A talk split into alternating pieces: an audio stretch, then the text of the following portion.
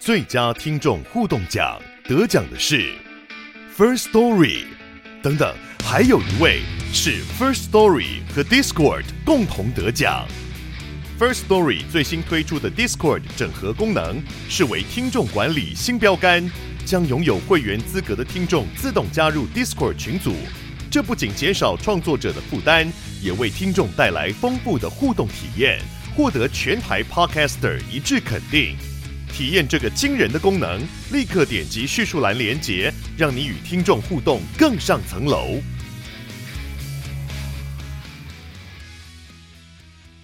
哎。我最近认识一个朋友开兰博基尼，哎，哦，是吗？我最近认识一个朋友，我会算命，哎，哎，说是我吗？就是你，我有一个朋友会算命。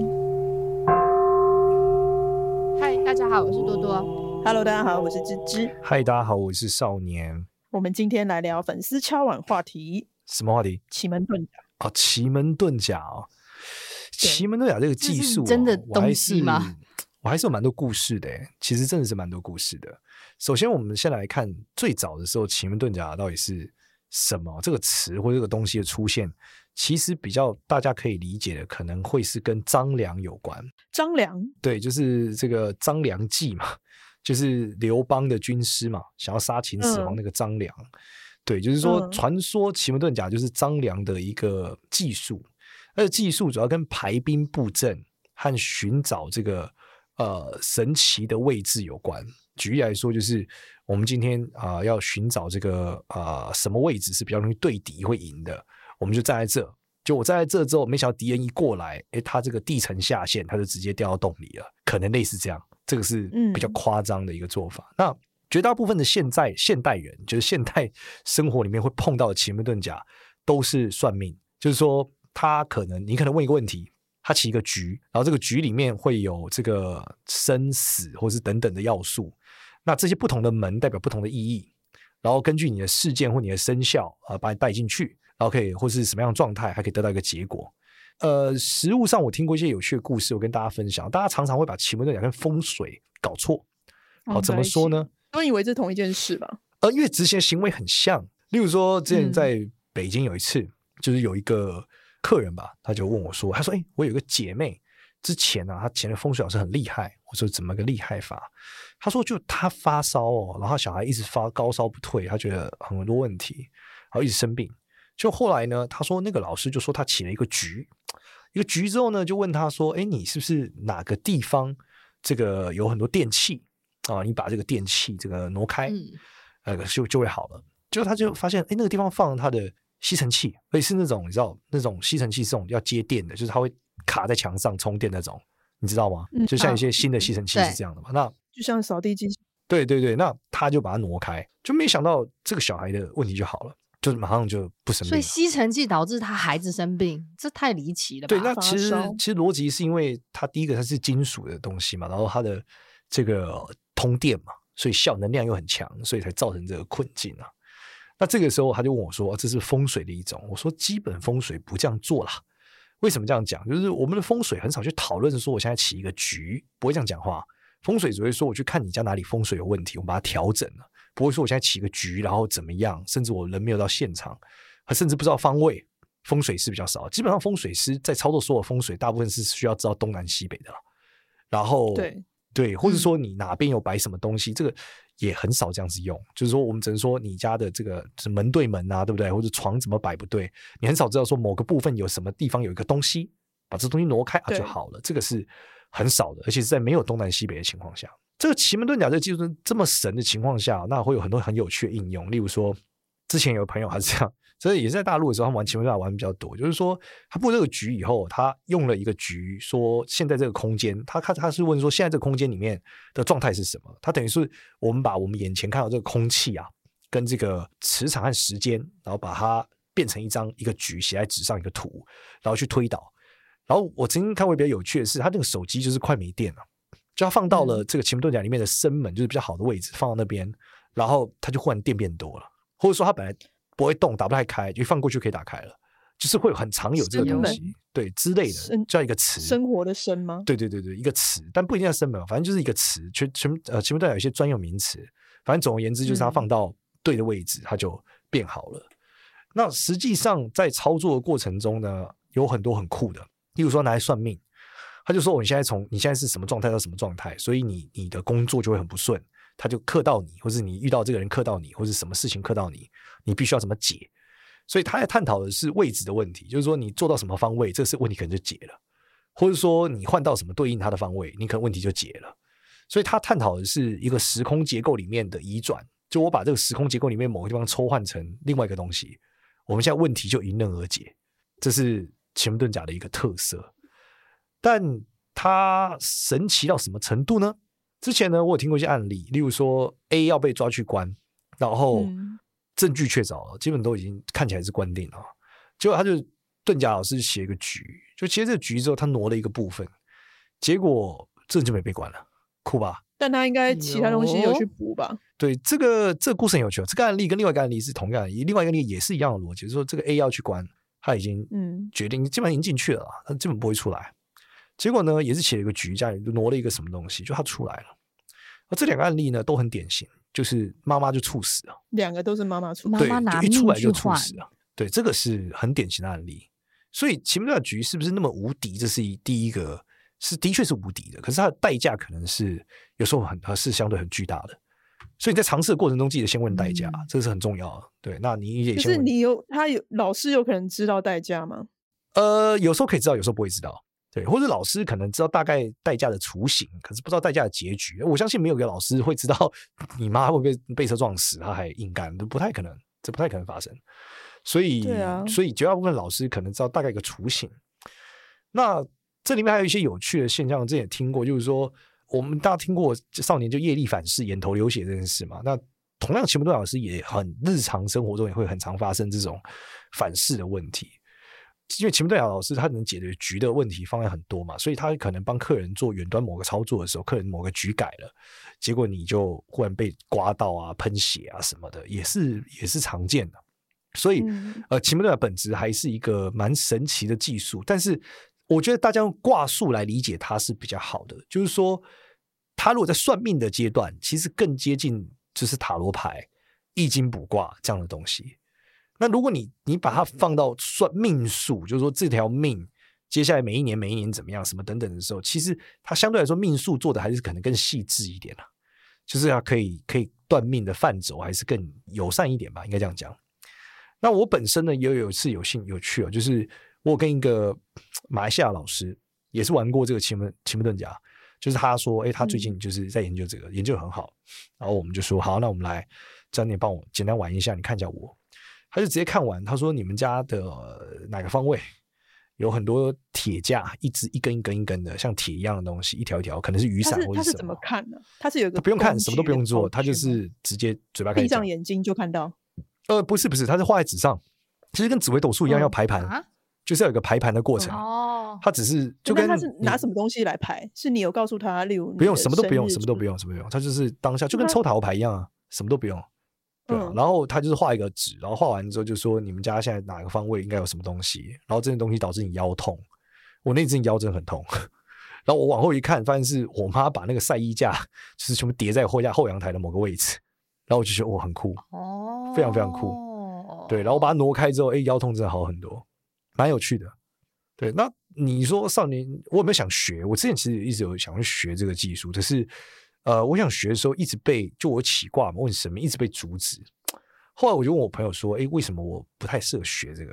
他说：“你就是太喜欢管人家闲事哦，他很怕说你学了这个之后，妈一直帮人家改，就你就爆炸了。”哦，这个他会业力反弹到自己吗？业力很大，会，因为他蛮万能的，所以它反弹的的的效率和数值的概率是很高的。就基本上，奇门遁甲老师我认识的都没有，不可能没有被反弹过的，太多了，而且反弹的那个频率是很高的，真的。哦。嗯，所以它本质上这个技术还是还是蛮禁忌的，我认为啦，就是说，因为它应用的层面有点太广了。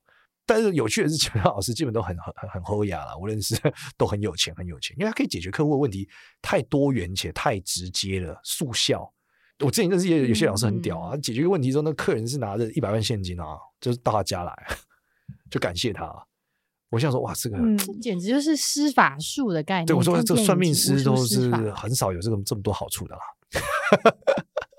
看风水，我也不会被客户拿一百万现金来啊。而且我之前在大陆的时候，也有一些奇门遁甲老师厉害的，也是络绎不绝哦。那个达官贵人是一直来，然后给他们各式各样的钱，哇，一直给他们钱，一直给他们钱，然后能解决问题实在太多元了。嗯，请问。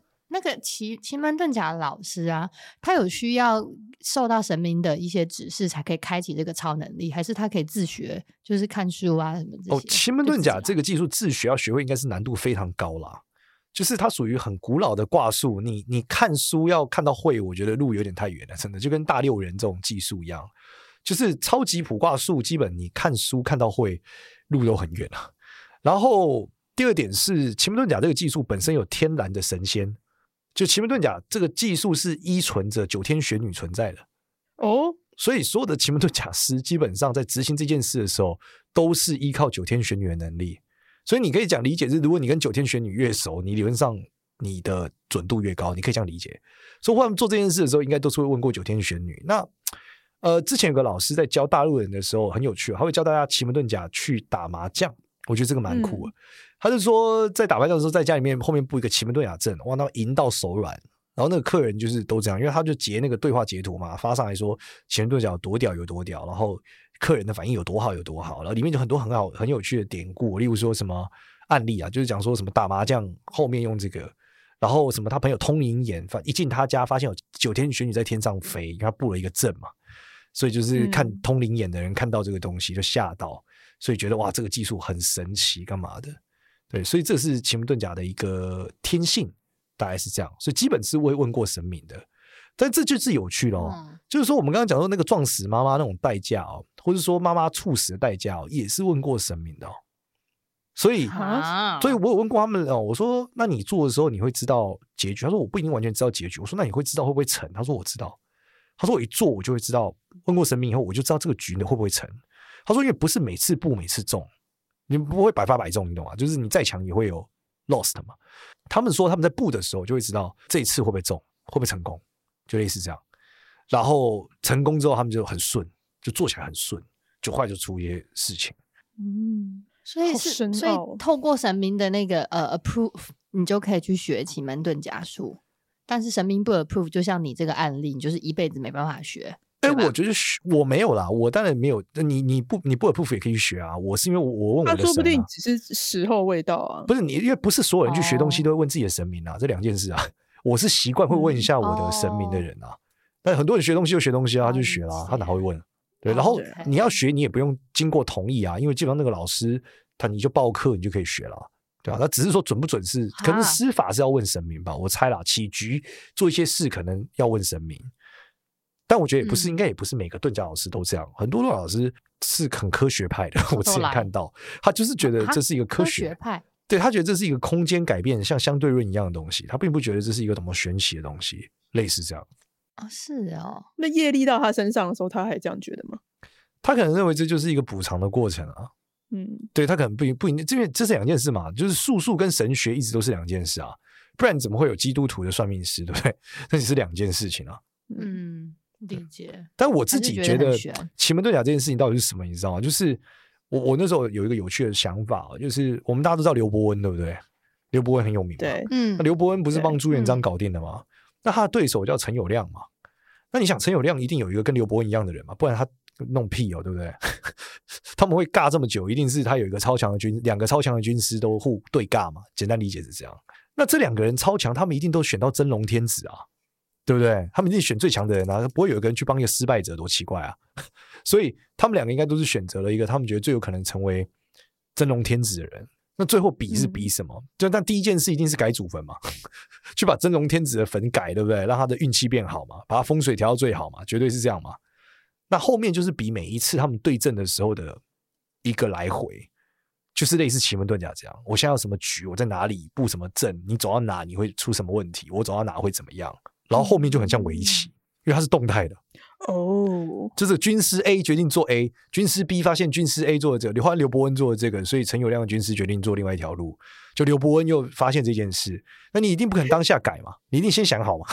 他有通天眼是不是啊？他怎么可以看得到对方出哪一步棋，然后马上？所以他一定是假，他一定是假设的啊。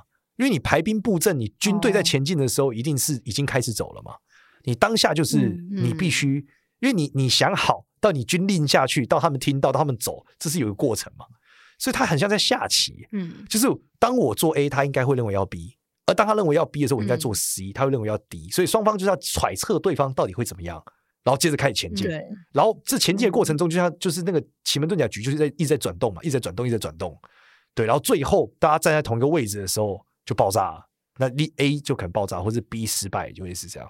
所以就很像在下棋啊，嗯、对啊，所以我会认为奇门遁甲最终的形态应该是在这个阶段。嗯，对，但只是现代人大部分生活上很少用到这些东西啊，大部分还是用在算命居多，奇门遁甲上面。嗯，去改运，对不对？然后解决一些应急障碍。对啊，就是把家里什么东西挪到哪嘛，然后可以紧急的解决某个问题，然后是说我们今天来算一下我这份工作，哎，合不合？我跟这个主管合不合？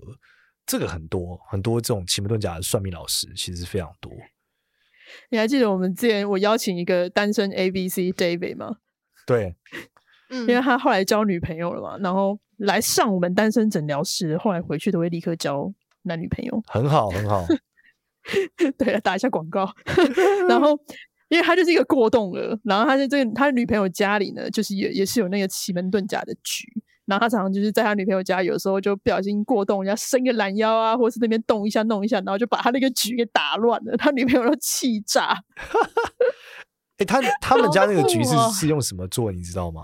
还是你没概念？我不知道，我没去过。我跟你讲一些有趣的哦，因为他们那个局有的是会跟数字有关，然后会跟甲乙丙丁有关，然后他们有的时候就会你会发现他在墙上贴了一个红色的纸，然后写什么六乙或什么的，或六丁。六乙。对，就是你会发现他们家奇门遁甲老师的特质，他们墙上上都会有一些特别的的字，或是一些特别贴纸。嗯、那其实就代表的是跟局里面的补有关。就类似这样，哦、就例如说我们在风水上会说这边贴个火嘛，一个水水字火字，那就是同样的状态，就是它会有一个对应要补的内容，所以很有趣，嗯、就是而且都是在一些你这不显眼的地方啦。但是像我们那种专业算命师一进去看就会看到，嗯，对。但这这种老师在商界还是真的是很吃香的，真的真的在企业界、商界这种老师还是超夯的。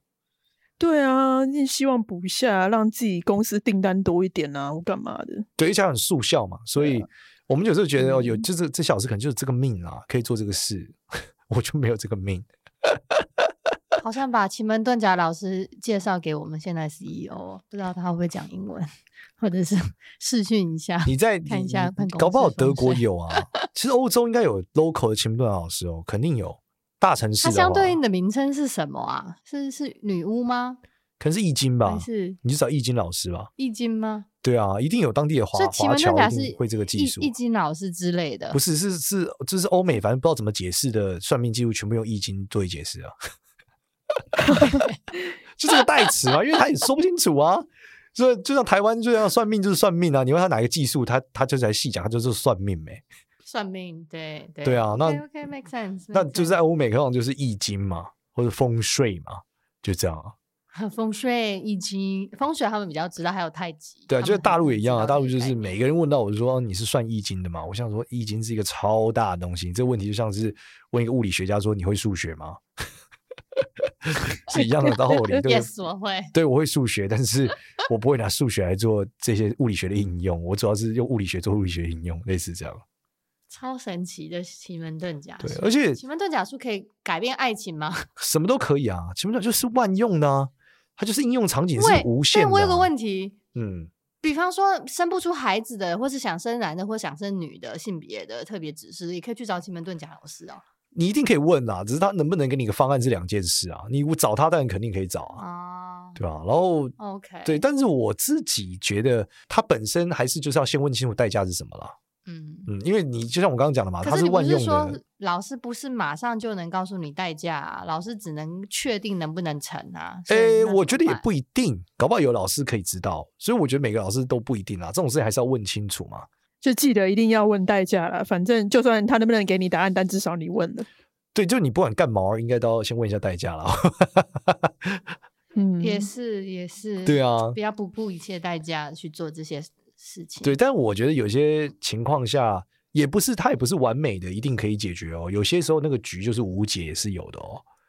所以它不是无敌的哦。这两件事哦，就它是万用没错，嗯、可是不是每一个人走进来就是今天说 A，明天就改成 B，这倒不一定。它也不是万用万能的。嗯，那什么情况之下，除了商用可以去找奇门遁甲老师，还有什么情况之下是民众常去找的？什么都可以啊，你要算命也可以啊，你可以找奇门遁甲老师算命试试看啊，都可以。你要干嘛的？那他就要取代你啦。他又能力比你强，又比你准，那你就没生意做，欸。这个我觉得你可以找他，不一定代表他比较准啊，这两件事啊。对啊，就都是。啊、你不是说他们都可以解决？要 battle 了吗？没有没有，就是、啊、你可以理解大家都一把。老师，因为这样讲，就是手枪跟机枪，竟然敢挑战少年？哦，不是不是，因为你手枪跟机枪都可以射击，准不准还是看人，你知道吗？啊，我懂意思了。零零七拿把小枪也可以干死拿火箭炮的我。对啊，所以还是看人。哎呦，这个技术没有技术，还是回到技术本身一定都是强的，那还是回到老师操作的内容嘛。OK，我得到结论了，少年老师操作技术很强大，精准。也不不敢不敢这样说，就是有一定水准之上啊。但我老实说，你问我说什么到底是什么？就我觉 得，我觉得老实讲，最后还是观念跟气味相投的问题啦。其实你跟老师的同温层越接近，你越容易越容易，他容易越容易准啊，因为他不用花太多力气去思考你的同温层是什么结构嘛。嗯，所以之前那个阿 Sir 来的时候才会说他算同事都超准，算外面的人就还好。哦，对对对，阿 Sir 是他算同事很准。对啊，因为你就是同温层啊，你算同温层就很准。就像我算一些那种就是算婆媳问题，我就没有那么厉害啊，我就我没有办法揣测那个婆婆的心情啊，对啊。那你算什么比较准？商吗？我算商业特别强啊，新创公司算商业的特别厉害嘛？嗯、因为我看过 IPO 的并购、售卖掉、融投投融资，连续对啊，连续创业家嘛你？对我看的比较多嘛？对，嗯，像很多人说我爱情可能还好，因为我的生就爱情也可以，可是我很难想象原来世界可以这么黑暗之类的或混乱，毕竟我很少滑听的嘛。我很难想象。哎、欸，你有听的吗？我听出来了。我没有，我没有听的、啊。我我就上次，我记得上次在理解听的是，还是多多跟家人在讲那一次的时候。你说拉拉？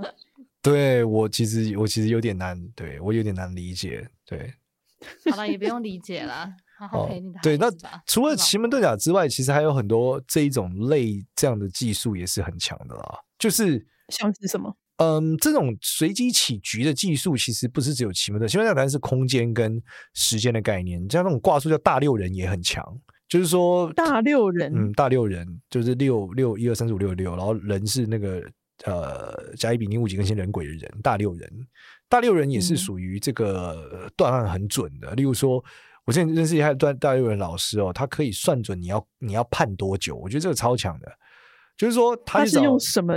技技术来算的，就大六人是这个技术啊，就叫大六人，他也在纸上写，就在纸上写，在没有就你来的时候他就写一个，就这样啊，没有什么特别，不需要你的生辰八字。写什么东西？你来了以后他写什么东西？就写甲乙丙丁，他就排一个局啊，就大六人有所谓大六人的局啊，就是跟你抽塔罗牌一样啊，只是塔罗牌是用抽的，它是用字写的而已。那这种就是写完了之后，他就可以开始推导嘛，然后。你就问他说，就是我记得这样这案例很经典啊，他就问他说，他这次会被判判刑，那会不会第一会不会会不会被判有罪？第二判多久？他超强，他就判完说会有罪两年半。我想说哇，这是什么数字啊？这个这么精、啊？他这个跟卜卦的区别是什么？呃，是一样的，但它更细。就是大六人这种技术，这种卦数其实都很像，但是问题是技术在研发明的过程中会有很多细节的不同。像刚刚讲奇门遁甲优势就是调得快。对吧？我们说 A 空间到 B 空间，A 它画成画了几个格子，A 格到 B 格事物会有改变。那大六人就是它能够一直我细化成推导的过程，它可以推到很细很细的数字和细节的结构，类似这样。那传统卜卦可能在卦辞里面，就是你要去推导事情是怎么前进的，不一定那么容易看出来一些细节。嗯，那那个技术不就是可以去算乐透吗？因为可以细到数字，那不就是？诶，对，你可以很细很细，但是你能不能中是一回事啊。然后另外是这一种，就你算大，啊、你算这个乐透算出来的数字，你买不买到是一回事嘛？第二是你帮客户算，那他买不买到是第二回事。然后另第三个是，就算都能 work，一般这种老师也会很害怕反噬啊，因为这种大六元这种技术都是属于很顶尖、很顶尖的古老技术。这种老师一定都是对国学和平衡有很大的研究的，一般不会有个小菜鸡去学，很难，因为这个技术太艰涩了。你只是为了算命，你不会去碰这么艰涩的技术。理解，对，算命的顶尖技术就对了，在奇门遁甲术之上就对了。没有没有没有没有，奇门遁甲也是属于很艰涩的技术啊，都不属于一般小菜鸡会去碰的。很难，你很少遇到一个人 什么都不会，第一件事就学奇门遁甲，很难。对，因为他的基础知识很差啊，他可能都没有理解，他他那个金木水火土都搞不懂啊，所以他十二地支都记不起来，他去搞奇门遁甲，那他很难啊，就是真的很难，就是你学会到到底在写什么，发生什么事啊？所以像八字啊，有人记不起来吗？有很多人记不起来就想学，很多人很多人的生生肖可能都没概念啊，他就想学算命，很多啊，但他不会去学奇门遁甲，他会接触比较多像紫微斗数啊、八字这种比较常见的嘛，嗯、对，那种很深色的技术，嗯、通常尤其是东方的啦，因为西方的深色技术通常经过宣传跟流行的酷炫之后会浮出台面，但东方的玄学技术就没有人知道啊。嗯，真的，对啊，就是大家都不知道那是什么啊。像我举例来说，嗯、呃，像择日，我们大家看到很多那种传统东方算命会择日，对不对？今天可不可以结婚，对不对？然后什么可不可以生小孩？择日这样，择日的技术会用一个技术叫天星克日，就专门拿来择日的。那这件事情也是一般人谁会去学？你一定先学就是算命，你不会学择日啊，你不会先走进去说，老师，我对于择日很有兴趣，我现在先学挑日子，谁会这样啊？对啊，所以这个技术一定是很高阶的算命师，或是很坚已经有一定基础的才会去碰这个择日的过程嘛，对吧？对。然后这种择日还有分更古老的哦，还有什么？例如你看西方的那个写十二生肖，而不是东方写十二生肖。你看买香港老师的通书来看，他们都用一个技术叫国老心中嘛，七正四余，就很古老的的算命占星术，中国占星术非常古老的。那他们会用这个来看十二生肖运气。